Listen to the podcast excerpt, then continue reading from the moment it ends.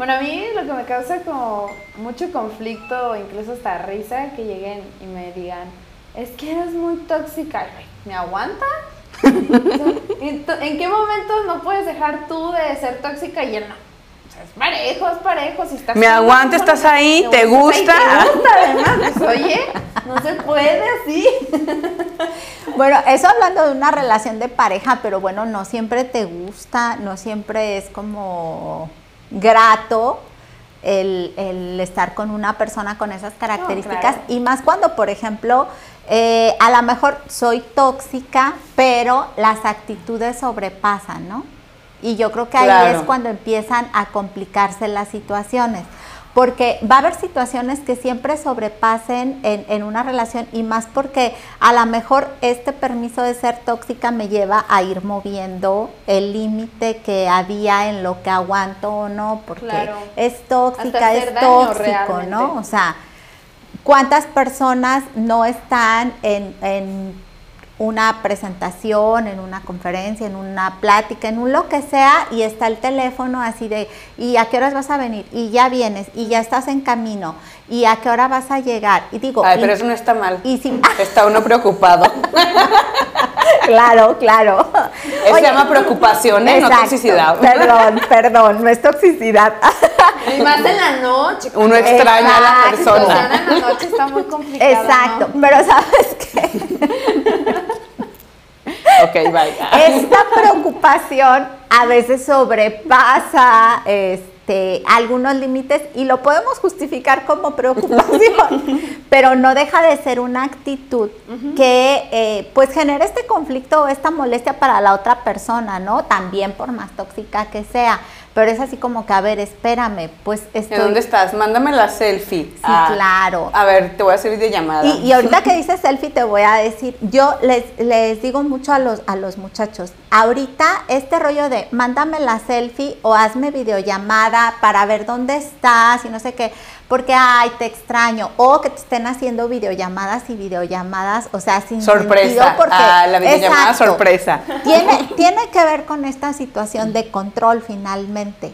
Tengo que asegurarme dónde estás, qué estás haciendo, con quién estás, con quién platicas, eh, etcétera, ¿no? Entonces creo que tenemos que empezar a, revisar o a migrar cómo está también esta parte del respeto en esas interacciones, ¿no? Sí, porque además, ¿sabes qué? Yo veo, y bueno, más nosotros aquí nos reímos, ¿no? Pero en las como generaciones como más, como más jóvenes, o sea, como que apenas tienen sus primeros noviazgos, relaciones, así, es la toxicidad, incluso para muchas personas, es como una cualidad, ¿no? Cierto.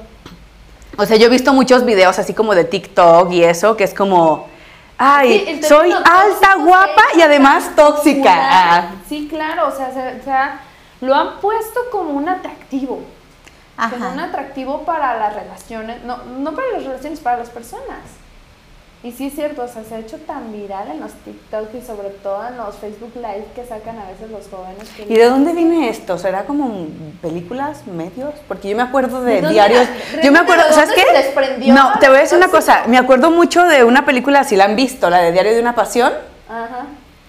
Eh, no, bueno, es, una, es, es hermosa porque les voy a arruinar la película, los que no hayan visto, pues ni modo. Pero es una pareja o sea, es, una pareja de viejitos que llegan eh, al asilo y la señora tiene como Alzheimer y él empieza a leer una historia.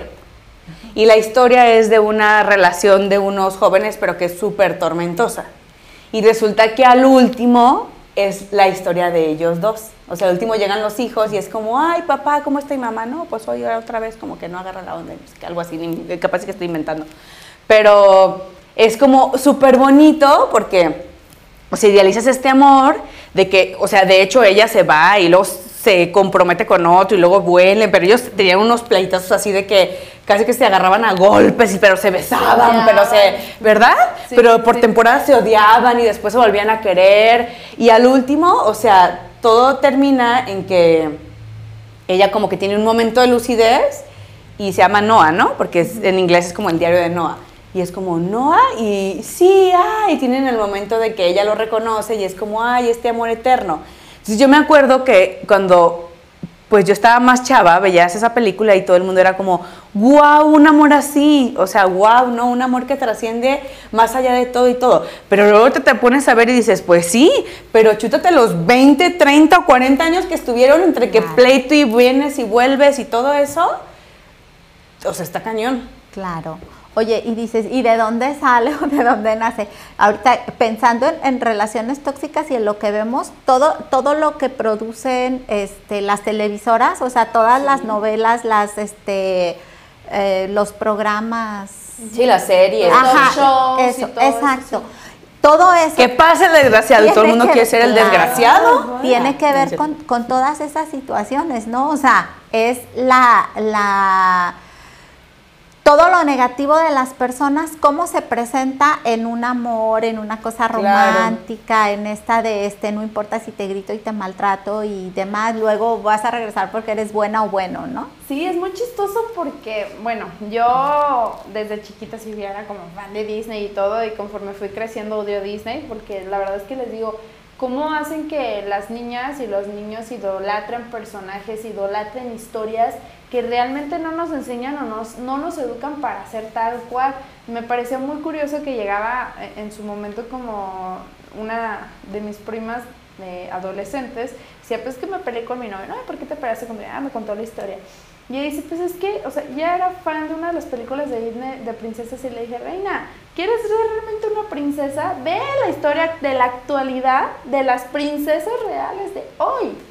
O sea, no son Disney, no son eso. O sea, y es como dice nadie, nos idol o sea, nos ponen un papel, nos ponen una perspectiva de lo que tenemos que ser y a fuerza nos vamos con querer controlar la historia, que queremos crear la historia, que queremos vivir esa historia, cuando realmente es una de las cosas clásicas que yo les digo, ya no nos educan ni para ser princesas, ni los educan a ellos para ser príncipes.